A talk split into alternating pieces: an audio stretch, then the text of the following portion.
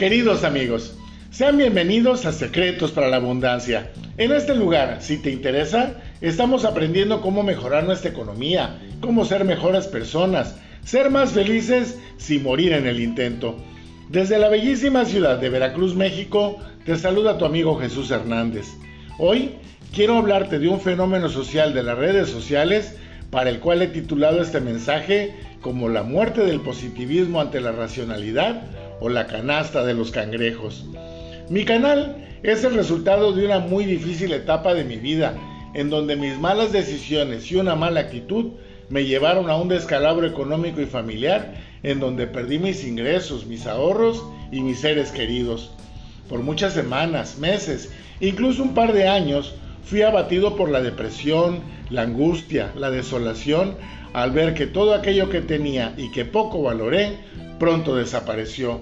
Pese a todo, encontré en la fe primero y en una gran cantidad de autolibros de autoayuda después, un camino que me ha llevado a recuperarme poco a poco. Y como dice el refrán, el cambio no te va a dar lo que quieres, pero sí te sacará del hoyo en el que estás. Lo que me llevó a escribir mi propia versión de cómo mejorar tu economía en mi libro Riqueza la Mexicana y que subí a la plataforma de Amazon por ser el canal más viable si no tienes una casa editorial. Desde mi propia experiencia, veo más con tristeza que con enfado que lo nuevo es la descalificación, la denostación y el empoderamiento de la mediocridad basada en principios filosóficos que nadie entiende, pero que todos aplauden en donde todos aquellos que desean ayudar a los demás teniendo una remuneración en el proceso son solo vendehumos de un positivismo coercitivo, como si fuera algo ilícito tener una remuneración por tu trabajo si te dedicas al tema de la superación personal. He dedicado muchas horas a ver estos canales de pensamiento racional para tratar de entender el punto de vista y he llegado a la conclusión de que no comparto sus criterios. Pero antes de continuar, y si te gustan estos mensajes, te pido me ayudes para contar con una mayor audiencia y conozcan mi trabajo, dejando un comentario, compartiendo y suscribiéndote al canal. Y como siempre te recuerdo mis libros, Riqueza la Mexicana y El Pasaje Secreto, el primero para que lo leas, trabajes con él y te ayude a conseguir aquello que deseas. Y el segundo, para que conozcas un poco de la historia de mi ciudad y vuele tu imaginación. Y si estás listo, Comenzamos.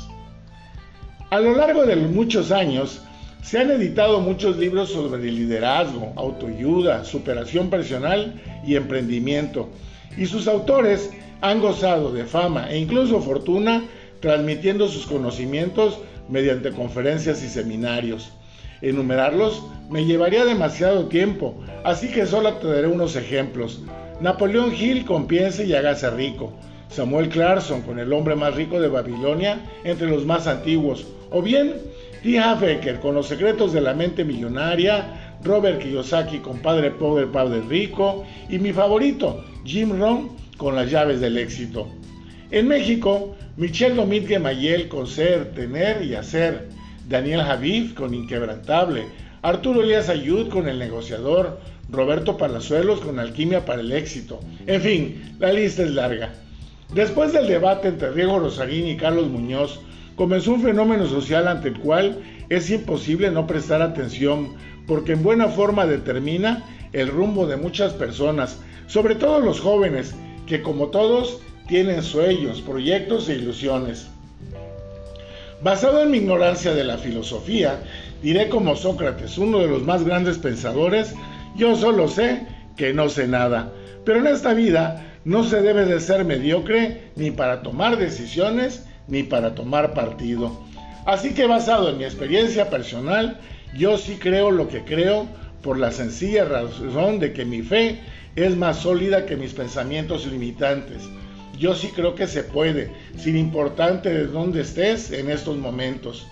Existen muchos casos en México y en el mundo en donde muchas personas han superado sus circunstancias iniciales y han terminado sus vidas en abundancia superlativa.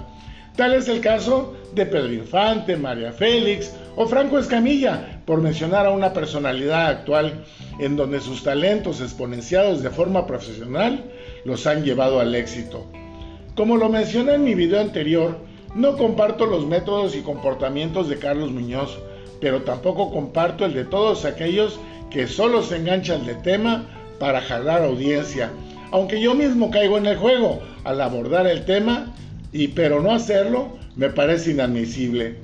Hoy, cuando por un acto de soberbia Carlos Muñoz es vapuleado por Diego Rosarín, de pronto este último se convierte en el filósofo de moda, aunque a veces se contradice, pero poco importa porque nadie entiende. Hoy veo una serie de canales que como una canasta de cangrejos, la consigna es, aquí nadie sale, y en donde Daniel Javif se convierte en el nuevo blanco porque la consigna es, vamos a porrear ahora al que sigue de forma exitosa tratando de mejorar la calidad de vida de los demás. Lo peor del caso es que los jóvenes aprenden que emprender no es para todos, en donde solo un 2% tiene éxito, dando por sentado que ellos no forman parte de ese 2% de afortunados, así que es mejor quedarme en donde estoy y como estoy.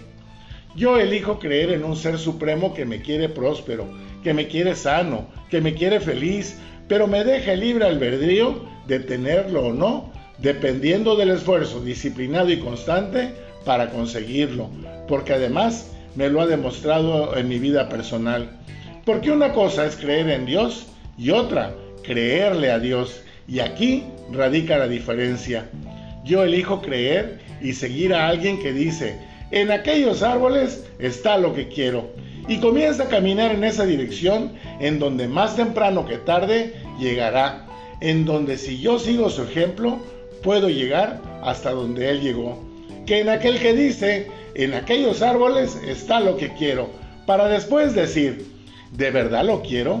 ¿No será que hay una fuerza coercitiva que nubla mi mente y termina diciendo, ¿de verdad hay árboles ahí? Solo para quedarse en donde está. Hablando desde mi ignorancia sobre la filosofía, yo elijo creer que filosofía no es ser o no ser y, que y quedarme en el limbo de la elucubración sino todos aquellos conocimientos de vida que aprendidos en los libros o en mi propia experiencia determinan mi destino. Sé que mis comentarios tienen dos vistas, para el que le guste y para el que no le guste, pero algo de algo estoy convencido. Soy una persona como cualquiera, con errores y defectos, pero también con virtudes, algunas propias y otras aprendidas de mis descalabros. Y si yo toqué fondo y me levanté, cualquiera que quiera puede, sin importar lo que digan los demás. La mayoría puede, sin importar lo que diga el razonamiento lógico y sus partidarios, sin tener en cuenta su edad, su género, sus circunstancias, lograr materializar sus sueños. La diferencia entre poder o no poder es la fuerza de voluntad.